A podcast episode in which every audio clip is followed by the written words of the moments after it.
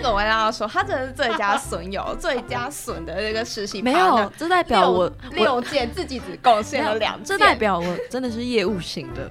你知道那个店员，我们去那个店员里面，那个店员一直说我真的很适合跟他一起卖衣服，因为我一直说 Lily 你真的很适合，转职了啦。欢迎收听贾陶乐职业放心聊。贾陶乐职业放心聊是由劳动部贾陶乐学习主题馆所提供的 Podcast 平台。在这里，我们将会邀请职业咨询师一起来聊聊职业日常、职场困扰，也会邀请各行各业的职人们分享属于他们的职业故事。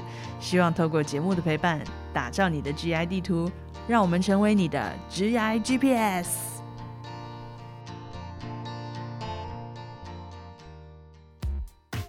嗨，听众朋友们，大家好，我是主持人费啊，欢迎我们今天一起来参与分享的两个年轻人，Lily 跟 Monica，欢迎耶！嗨，大家好，我是 Lily。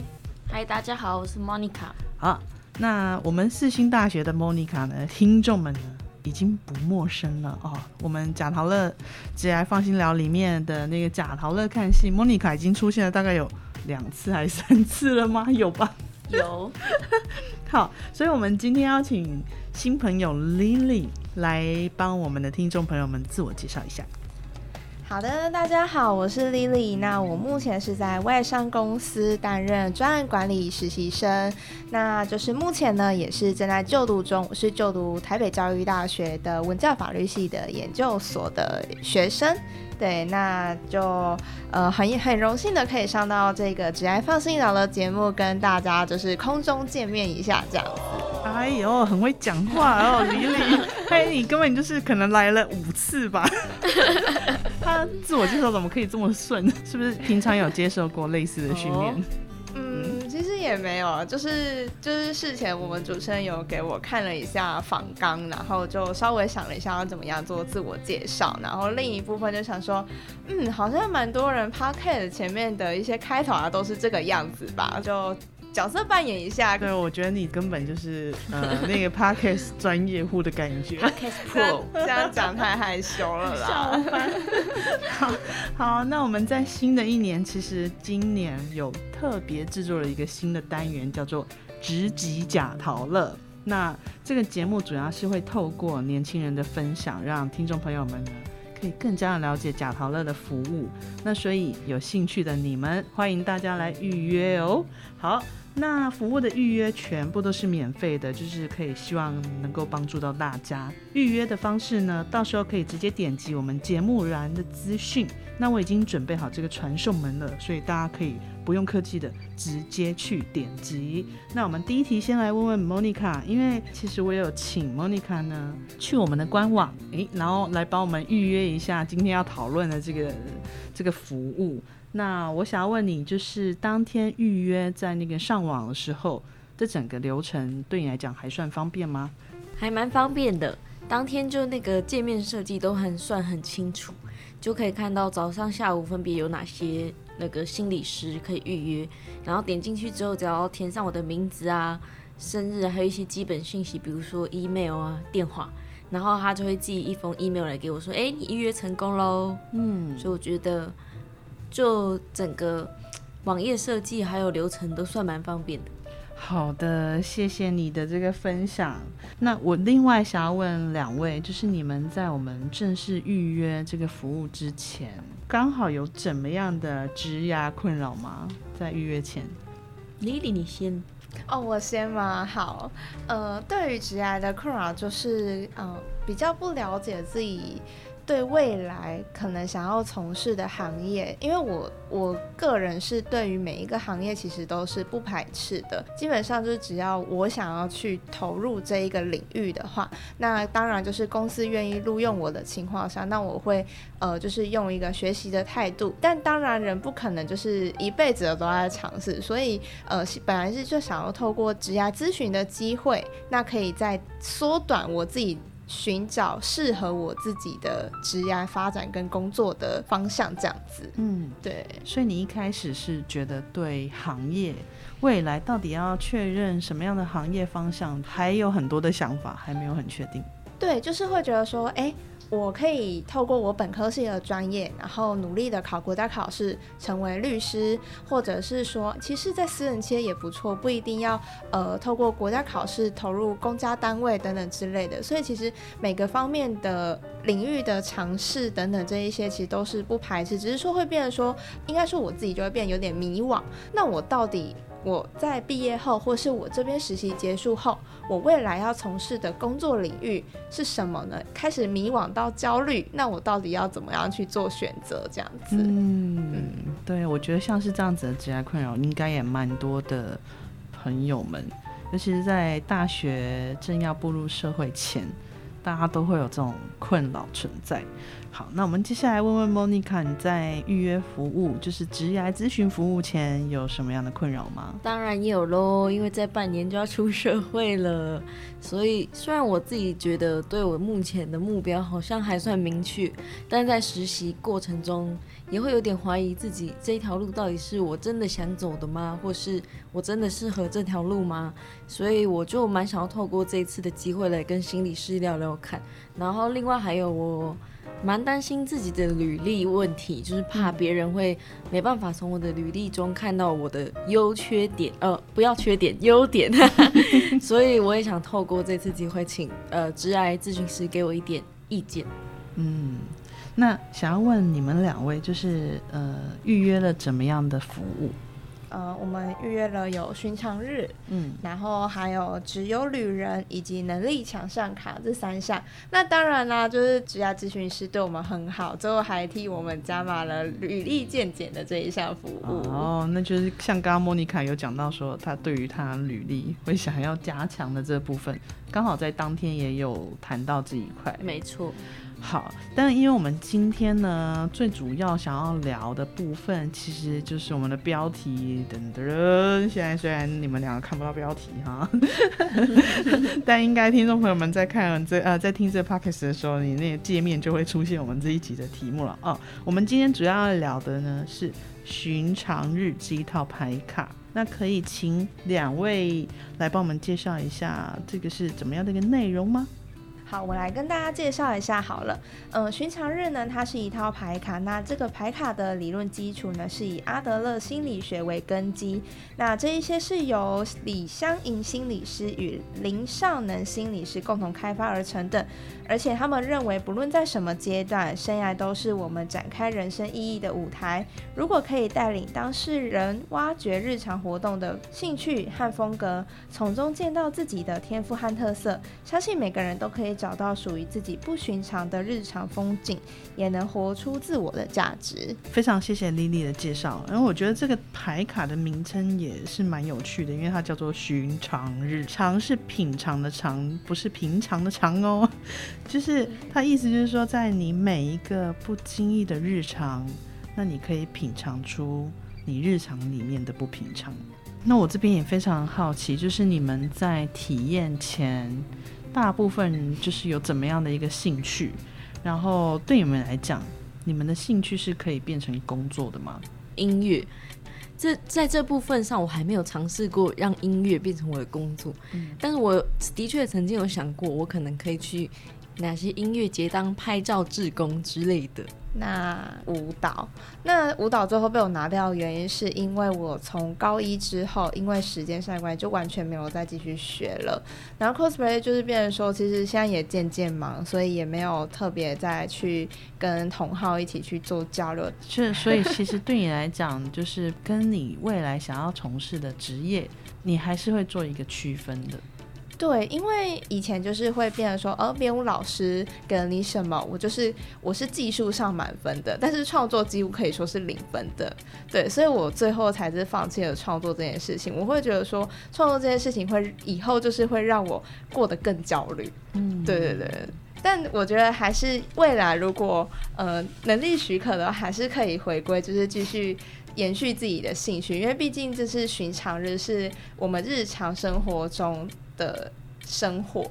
嗯，所以这样听下来，我发现好像像是 cosplay 或是跳舞这件事情，对 Lily 来说，它是一种很疗愈的状态，是你舒压的方式，但你没有想要把它当做一种职业这样子。可能应该说，用传统的说法，你就是一个比较踏实的人。就是我很，因为应该说我个性上的关系，我比较不喜欢这一种虚无缥缈，因为毕竟。呃，可能大环境的关系啦，你就是会变成说，你没有一份很稳定，或是每个月供你薪水的工作，那其实对我来说，我会非常的焦虑，因为有时候创作者不见得是每个月领薪水。没错，没错。那这边想要请大家来分享，就是这个牌卡它是怎么样子开始让你们第一步的呢？然后最后你们测出来是怎么样的呢？呃，这个牌卡最一开始的时候会请你挑出你日常生活中的兴趣，比如说我挑了影片啊、音乐，然后还有挑旅游。反正，在挑完你的兴趣之后，你就会翻过来，然后里面会有好几项可以描述这一项活动兴趣的内容，把它标记出来，然后最后去总结，诶，我到底是哪一种、哪一性格的人呢？其实这一套卡牌呢，它正面其实不会给你有太多的叙述。好比说呢，它会有一个“宅”这个字眼，选的过程中呢，职涯咨询师其实跟我们说，你先不要看后面的叙述，你就是先看前面的“宅”，呃，就是。放空等等这一些字眼，那你选择说这是不是你日常的兴趣，或者是说常做的事情？那到后面后半部，刚刚莫妮卡说我们会画起来，画起来其实就是说翻到背面，它针对宅这件事情呢，它会有更具体的详述。那你要选至少五到六个以上。在这一个宅这件事情呢，是否有完全符合你这样子？透过一些日常生活的呃分析跟描述，来了解到说你的日常兴趣到底是什么样子。这就是那个呃寻常日卡牌的用意。刚刚 Lily 也特别有讲到说，就必须要勾选什么五题或到六题。那如果我只有勾到三题，是可以的吗？我有一个就是勾到只有三个，嗯，我好像是选美食，因为我在挑的时候就想说我很喜欢吃美食，结果翻过来的时候发现，他就问你说：“哎、你喜欢做甜点吗？”我说不喜欢，我只喜欢吃，所以我好像只挑了三样，所以咨询师就请我可以把它放回去，然后可能再挑另外一张我喜欢的兴趣，如果没有就算了。哦，有点可以理解。所以这是他的卡牌的设计是，你一定要满足他的后面的几个问题，但这些问题可能不是跟你讲说，诶，这个美食很好吃或那个很好吃，他是在问你这一件事的工作，像是。你想要你喜欢做甜点吗？你喜欢煮菜吗？你喜欢做西餐吗？类似这种话题吧。对，嗯，还蛮有趣的。好，那整个测出来之后，哎，你是什么样型的人？嗯，我整个测出来之后啊，有点有点出乎我的意料吧。嗯就是其实我们我正好有两张是最高分，而且都是同分，然后另外两张呢就是是第二高分，所以分别是感官型、还有业务型。以及操作跟失误型，就是有部分是蛮准的。那让我觉得比较意外的是业务的这件事情。虽然平时日常生活中还蛮多人都跟我说你很适合去做业务、欸，这样子。对对对。为什么你会觉得很意外？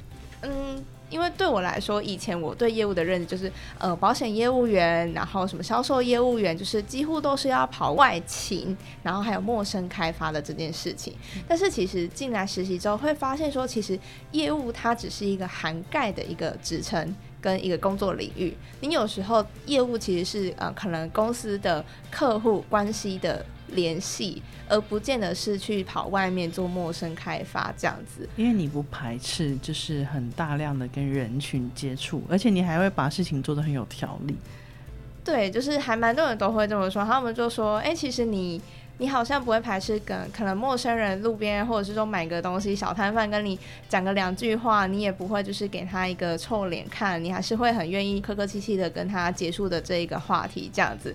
呃，但其实只是我单纯，我其实个人只是单纯没有很想要跟别人交恶而已，就想说，哦，对啊，小摊贩就大家就彼此过讨个生活，然后不要为难彼此，大家和气生财而已。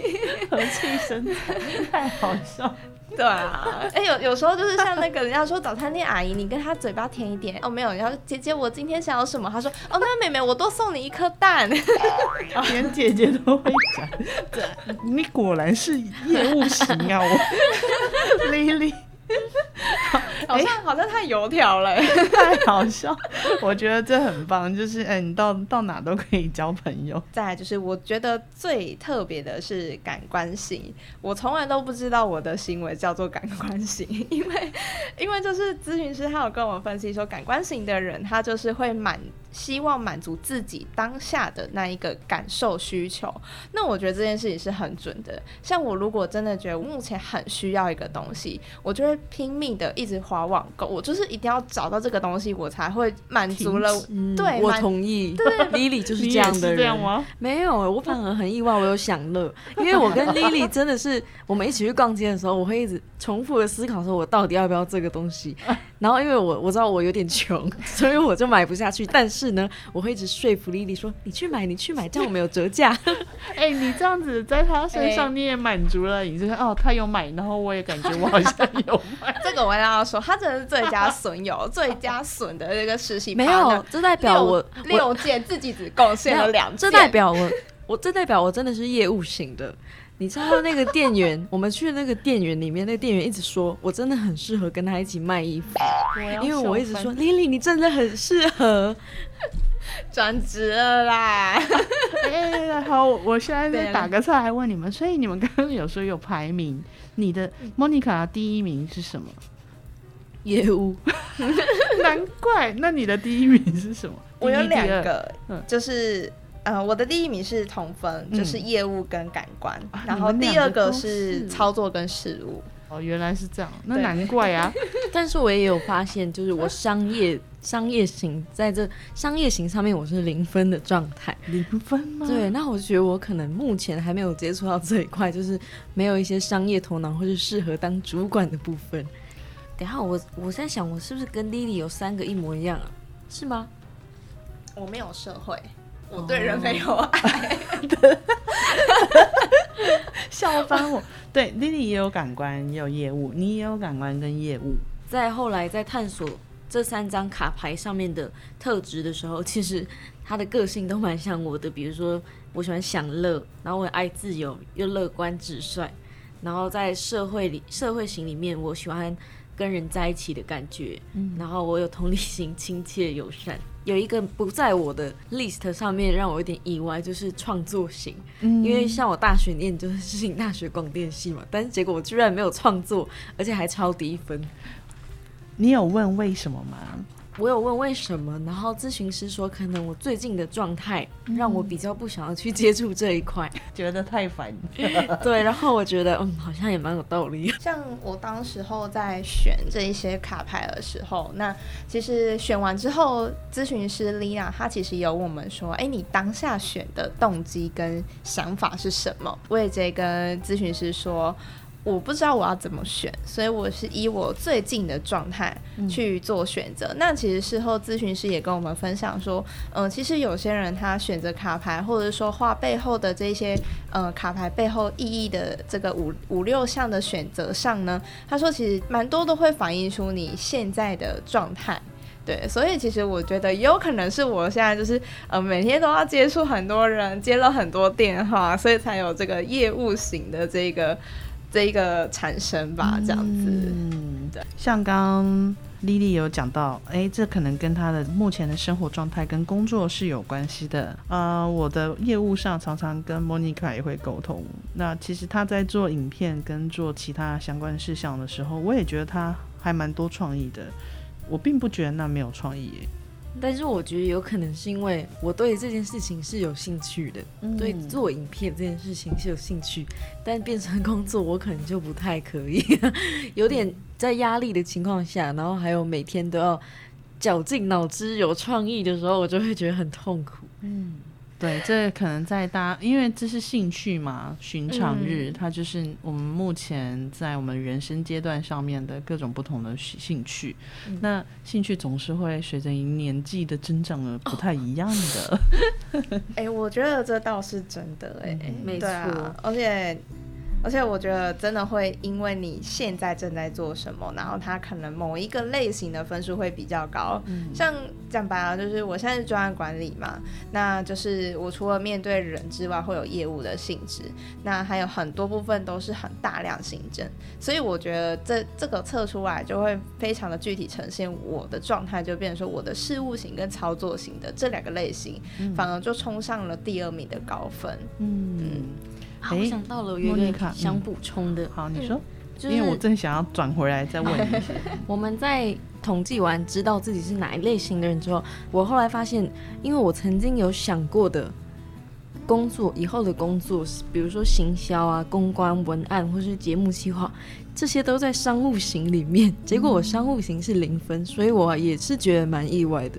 那你有想过说，像是你刚刚讲的，就是像，哎，你好像比较不是商务型，但你发现你对商务型的工作内容很有兴趣，你有想说之后要从哪个方向，然后来去增进这一部分的能力吗？或是兴趣提高提高它的可能性。其实我真的也不知道，因为我忘记我到底是选到什么东西才会导致我商务性居然是零分。对啊，我很想要知道，哎，就是你当时选的卡里面到底选了哪些内容？我自己也是真的很意外。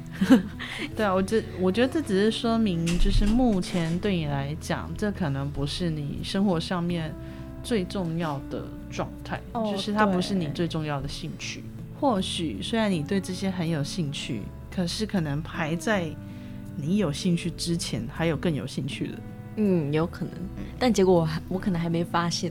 对啊，所以我才会以为自己适合走行销企划。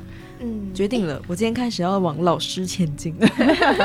哎，这个其实那一天我也有问 丽娜说，因为我自己对于呃。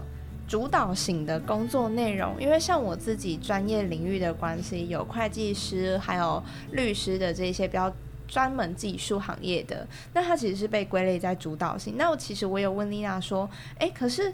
我的主导型分数并不是前三前三高分的诶，那他其实又跟我说，因为他是个兴趣，那人都是会因为呃日常生活的演变那个经历，对经对经历，然后所以你就是可能会有些类型，它其实只是在你身上目前来说不突出，那可能未来你可能因为从事。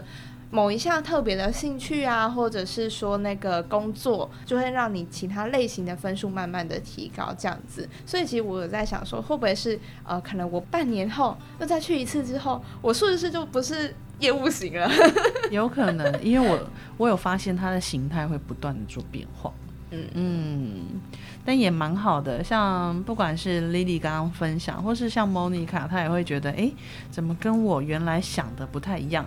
在你在求学也好，或是刚入社会，或是现在在实习也好，因为你们主要工作跟主要能力会在这个时期就会不断被被培养。嗯，可是你们兴趣，因为是你们的兴趣，它会一直跟着你们。譬如说，现在第一年要踏入社会了，之后的十年，你可能还是会有这个兴趣。没错，但久了之后。他可能会帮你衍生出第二专长跟第三专长，这个是你以前可能从来不会思考过的。哦，我我懂主持人的意思，就是就是可能这个你你兴趣是跟着你一辈子，但是你这个兴趣可能未来分支上的发展会因为你的经历跟你的工作等等这一些过程中，然后又会有衍生出不一样的东西。没错没错，就是像我一开始的时候的学习，其实我跟莫妮卡的整个历程会有点蛮像的。我是电影学系的，然后我也对就是影视相关非常的有兴趣。可是我毕业后的工作跟影视有点相关而已，也不是太相关。就是我后来是从从事这个出版业很长的一段时间，然后很多能力是在那个时候开始培养的。我反而在那状态下就很喜欢当编辑，然后或是调整分镜啊的这个内容，它也比较偏向操作啊之类的。但是原来的兴趣它还是保持着。然后没想到换了第二个工作，到第三个工作的时候，他就越来越贴近我的兴趣的这个方向了。就是我的第一个工作跟我后来的工作没有那么雷同。嗯，对。希望我以后的工作可能再老一点，希望我的工作可以比较偏向旅游。对啊，所以就是目前我们可能在兴趣上面做的一个选择，跟你真的目前想要的职业，它会有落差，我觉得可能也是一种必然的。嗯嗯，哦，对了，这个我还想到就是。后来其实妮娜她也有特别补充说，因为其实现在每一个职业、每一个工作，它并不是单一性的，没错。对，所以其实她就说，也不用太担心说，呃，我在这个类型上不突出什么之类的。所以她其实就是说，她只是一个有点把你的兴趣做一个量化而已。嗯，对。好，这一句话我们也可以再。返回来送给我们莫妮卡，你就不用担心说啊，我没有这个是不是不能做行销？你还是可以的，好吗？行销就需要你现在的技能啊。现在小编都基础都需要这个功功能功能。对啊，好，那我这边其实也会接到我们 IG 里面会有一些比较年轻的朋友，他们会觉得。啊，要做这个职业咨询的预约，然后会觉得很害羞，然后就觉得好像有点不好意思，就觉得很恐怖。那我想要请问两位，就是当天你们跟咨询师 Lina 聊天的感觉。就是好，我可能一开始比较安静，但但就是在 Monica 非常嗨的情况下，然后在就是咨询师他其实透过了他自己的方式，可能跟我们说，嗯，我们可以聊聊天的方式进行，然后他也会用一个咖啡厅的。音乐，然后来调和一下气氛，然后你其实逐渐跟他一来一往，或者说他在带你操作卡牌的过程中呢，那你就会带入一个非常轻松的气氛，或者说像我刚刚测验完之后，我就说为什么我其他分数不高？那真的不适合从事这个行业吗？那其实，在这些过程中，就是咨询师他就会一一的为你解释，所以就是你也不会。感觉到非常的害羞或者是紧张这样子，而且空间上我觉得只有你跟咨询师彼此之间的时间，所以我觉得感受上就会有一种非常具有隐私，然后我又可以放心讲的这件事情这样子。那莫妮卡呢？你当天的感觉如何？我当天的感觉呢，就是觉得虽然我跟丽娜。才认识一下下，但却觉得好像认识了很久。因为灵魂伴侣吗？不是，因为我跟他聊我我的心事，然后结果他都会给我很好的回复，然后让我觉得这个些对话就真的很像在跟一个朋友对话，然后他会引导你，让你讲出更多心里话。但是在我们开始聊之前，他其实会请我们签一个合约，然后上面是会。讲说，呃，我们在里面谈的内容，他都会保密，绝对不会泄露出去，所以其实大家都可以放心的跟咨询师聊。嗯，对，这样子听起来就是预约职业咨询这一件事情，也是一个，就是它不是一个很恐怖的事，它是一种可以帮助你更多去探索你自己，是一个很好的体验。那我们在体验完这个寻常日之后，对于那个 G I 的抉择，就是你们两个人体验了之后有怎么样的心得？可以老实说吗？嗯，在玩寻常日卡牌的时候，是让我有点更迷惘的，因为它是从兴趣去做出发，然后就变成说，哎，以前我有一些从来没想过的工作，居然会出现在适合我的清单里面，清单里面，然后会让我更加迷惘，就会觉得我到底。要往我原本决定好的路前进呢，还是去这些我从来没有想过的工作呢？但是在下午的其他卡牌以后，我就觉得有更加确认自己未来想走的路。嗨，我现在好想要采访这个下午的卡牌到底发生什么事，那就只好下一集喽。真是的哦，所以其实因为他寻常日是主要从兴趣来探索你可能是怎么样的人，下午的卡牌是让你可以知道说，哎。你的职业方向是这样的意思吗？对，那在这边跟我们听众朋友们，就稍微小小的带到一点，就是你们下午大概做了什么事吗？下午的卡牌其实是先让我们挑出自己有兴趣的、有兴趣的工作，然后再跟咨询师讨论自己为什么会想对这些工作有兴趣，然后。不行啊，这些要等到下季才讲啊！我知道了，我好像讲的太细节了，一点点就好。那我盖瓜，我我帮莫妮卡用盖瓜的方式说好了。我差点就就泄露一堆了，喂，我自己是真的蛮蛮想知道。好，我帮他统合一下好了。就是我们下午的行程，就是说，呃，透过卡牌啦来去选择你的职业，嗯，对好，对。然后最后就是还有一个软实力的一个职场能力的一些测验，这样也不到测验，就是也是挑选卡牌的方式。那下午的内容主要都是透过你挑选出来的东西，那跟咨询师就是 one by one 的方式去了解，嗯，就是未来要怎么规划或是怎么增进等等之类的，这样。那这些细节的内容呢？那我们可能就以待后面的集数喽。好，我觉得这样是挺好的。谢谢我们丽丽帮我总结。没错，嗯记得要听下一集。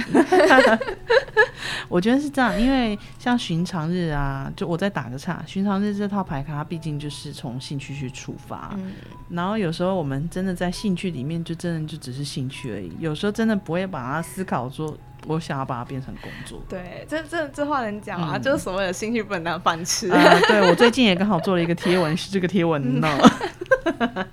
对啊，像莫妮卡刚刚有说她在挑寻常日卡牌的部分，然后其实我自己在挑的时候，我真的挑非常久，嗯，所有人都在等我一个。对他挑很快，你挑很久。就因为自己就是有课业又有工作的情况下，我自己就会说，我假日真的不要有人来吵我，我就是只想要睡觉。所以我挑最快的一件事是宅跟放空。这是你的兴趣。对对就没有想到这种看起来就是东西可以变兴趣。对，啊，看起来就是跟职业方向不会有太大的关系。其实我好像原本也有挑放空诶，嗯就后来翻到背面，发现我好像只画了两三个，然后就只好放放回。去了。那我可以请两位啊，在节目的最后，就是就你们当天这整个咨询服务，然后可不可以给我们的听众朋友们，就是呃一些建议？我觉得那天的整个经验就是让我更加了解自己，然后同时也发现一些软实力是我过去没有特别注意到的，所以我觉得这整个过程就是一个认识自我的过程，所以大家也不用害怕，呃，不敢跟咨询师做预约或是了解。嗯，嗯，莫妮卡讲的怎么讲那么好，对啊，我也觉得他讲的很好。害我都不知道该说什么了。之前贾斯汀也这样说，莫妮卡讲完都把我话讲走了。Lily 这边就是当天的这整个体验，呃，有没有什么想要跟我们听众朋友们说的？嗯，当天的体验来说，应该说这是我第一次进行职癌咨询，因为刚好就是咨询师有我们有去预约，所以我才进行到这个部分。那想跟听众朋友们说的是，嗯、就是在这个过程中，我可以了解到说，职业咨询并不是只有这么一次就可以下结论的，因为你个人的经历过程呢会随之改变。所以我是觉得说，如果真的有需求的话，真的不用害羞，就是手机、电脑拿起来预约下去就对了，把你所有面对职业上的任何困扰都可以跟。咨询师去做聊聊，然后获得你当下最好的解答。嗯，啊，你们两个人分享都好好哦。那我想要问你们，就是之后还会想要再进行第二次的那是一定，我我需要让我的履历修改到最好，这样我才有机会被人看见。笑死。我是我自己是觉得有机会的话，还是会进行第二次，因为或许下一次就是可能我实习结束了，或者是说我论文写完了，或者是我正好要要去找一份正职的工作，那我该如何的去做选择？这样子。嗯，那在整个体验完之后，就如同我们刚刚两位这样子很精彩的分享，就是很感谢，真的谢谢你们。那有一些人喜欢唱歌，有些人喜欢旅行，然后我觉得就是这些很平常到不能再平常的日子，就是所有的这个喜欢，其实都可能跟我们未来的方向有关系。有兴趣了解寻常日的朋友们，就可以记得去预约哦。那也希望听众朋友们可以从直击假陶热这个单元里面更加了解假陶热的服务。最后就是希望本集的节目内容可以带给我们听众有很多的收获。那如果听众们有许多的议题，或是有其他想要问的问题，欢迎在 p o c k e t 中留言，或到粉丝团 IG 私信小编。那这边请两位美人来跟我们听众说声再见哦，拜拜啊！拜拜，再见，拜拜下次见，下次见，下次一定记得还要听直击假陶乐的服务，才会知道他们到底下午没做了什么错。，还要再支持 Monica 哦。这是什么？要动算哦。好，支持 Monica，支持 Lily，拜拜。谢谢大家，拜拜，拜拜。下一集即将在二月十五日播出。你真的没有方向吗？你真的不知道自己要做什么吗？你总是害怕自己做不到吗？有一种职业的迷惘是没有自信，那自信要如何培养呢？我们将由贾陶乐职业咨询师向听众分享，不要错过喽！如果您喜欢今天的节目，欢迎到贾陶乐脸书粉丝团留言分享你的职涯大小问题，也可以发文分享你的收听感想，并 hashtag 贾陶乐，让更多人一起来关注职涯。假陶乐职涯放心聊，我们下次见喽，拜拜。